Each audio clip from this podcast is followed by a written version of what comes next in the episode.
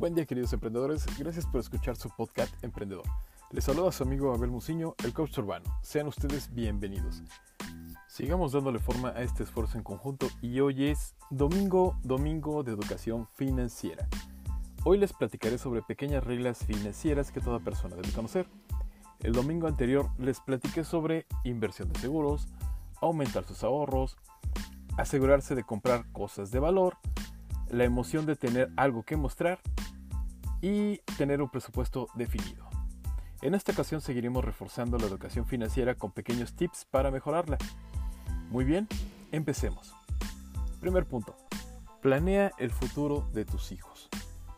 Si tienes una familia joven o si estás planeando tener hijos, ahora es el momento de prepararse para los costos que pueden conllevar tenerlos. A medida que tus hijos crecen, se vuelven más caros. Suena crudo, pero es la realidad.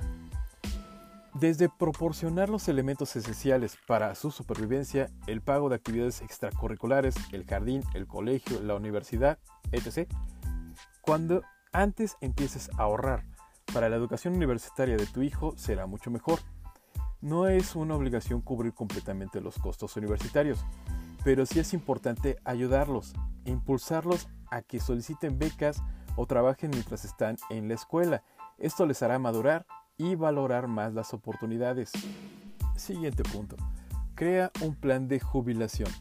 Ahora es el momento perfecto para que realice los cálculos pertinentes para tu plan de jubilación. Usa una de las muchas calculadoras en línea para averiguar qué necesitas para alcanzar tus objetivos financieros en el retiro.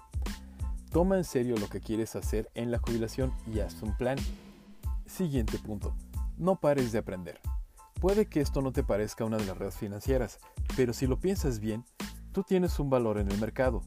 Tus habilidades y conocimientos incrementan o disminuyen ese valor. En lugar de estancarte en tus 30, continúa desarrollando nuevas habilidades. Construye tu capital humano para que puedas justificar promociones y aumentos.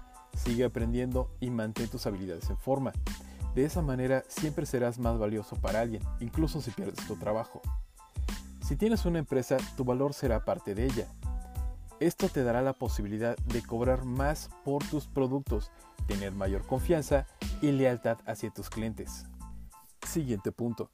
Gasta menos en casa. Es increíble la cantidad de dinero que literalmente desperdiciamos solo en casa.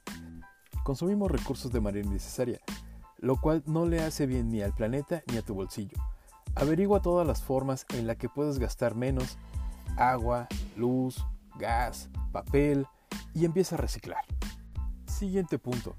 Que tu pareja y tú estén en la misma página. El dinero es la causa principal del estrés en las relaciones. No solo luchar por el dinero hace que sea difícil llevarse bien con tu cónyuge, sino que también dificulta el logro de los objetivos financieros. Si estás tratando de ahorrar, salir de una deuda o invertir y tu cónyuge no tiene el mismo objetivo, tu plan financiero tiene una debilidad. Para asegurarte de que están en la misma página, es necesario que juntos trabajen sobre su plan financiero. Recuerda, son una pareja y ambos se verán afectados por las decisiones que tome el otro.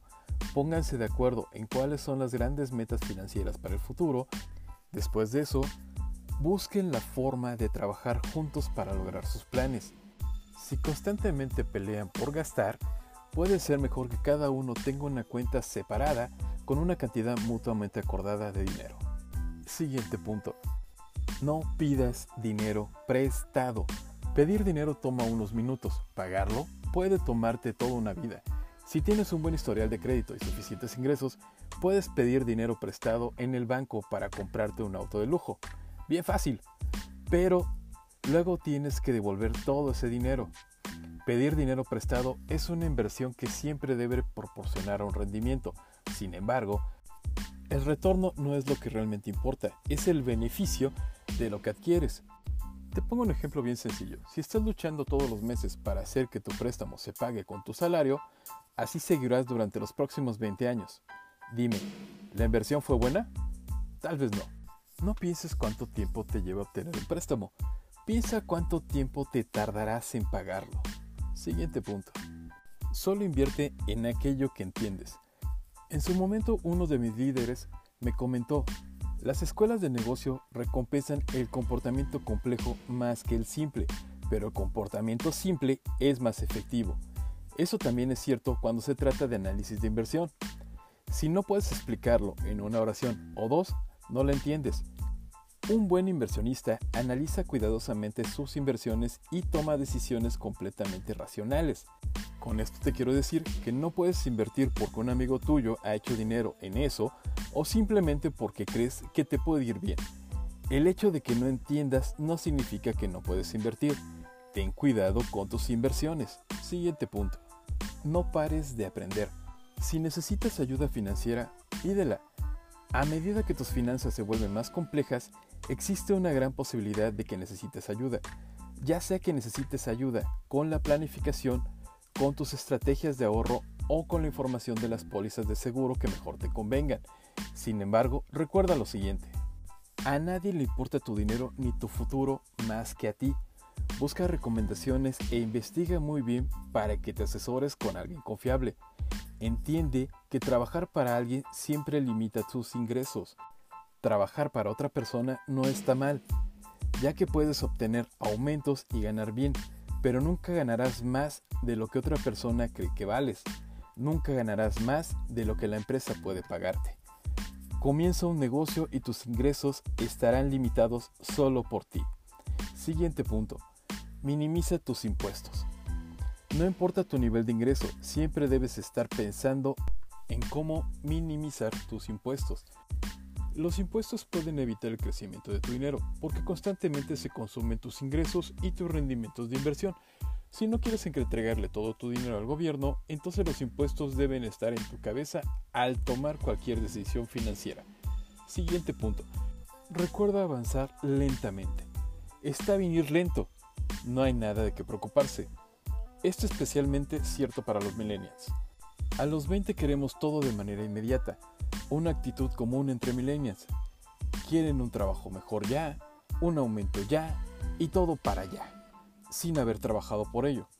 Construir riqueza lleva tiempo, trabajo y paciencia. Cada día suma y aunque no ven resultados a cabo de los años, te darás cuenta del gran camino que has recorrido. Un millonario promedio en Estados Unidos tiene alrededor de 62 años. Solo el 1% de todos los millonarios tienen menos de 35 años. Por favor, considéralo y tenlo mucho en cuenta. Muy bien, mis queridos emprendedores, como les prometí el domingo anterior, domingo financiero, les comenté que les ibas a empezar a hacer pequeñas recomendaciones sobre libros que sería muy importante los tuvieran para que se sigan nutriendo en finanzas. Mi recomendación de esta semana es Ricamente, 50 consejos para mejorar sus finanzas del escritor Diego Ortiz Álvarez. Él comenta, sin duda alguna, para emprender con éxito debemos entender los conceptos claves para tener nuestras finanzas personales bajo control. Como emprendedores corremos riesgos, el flujo de ingresos es volátil y hay muchos factores ajenos a nuestro control. Por todo esto y más, debemos aprender cómo funciona el dinero para poder tomar decisiones acertadas en nuestro negocio. Esta es mi recomendación del domingo financiero.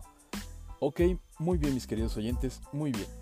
Con esto termino mis queridos emprendedores. Por favor, follow me en Instagram, Twitter, únanse a mi grupo de Facebook Emprendedores Jalapa, busquen mi perfil Godín en LinkedIn y en todos me encuentran como Abel Muciño, el coach urbano.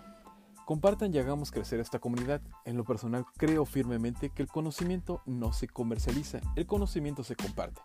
Por tal razón, les pido por favor ayúdenme a seguir compartiendo. Recuerden, ustedes son personas muy importantes y muy valiosas. No permitan que nadie les diga lo contrario.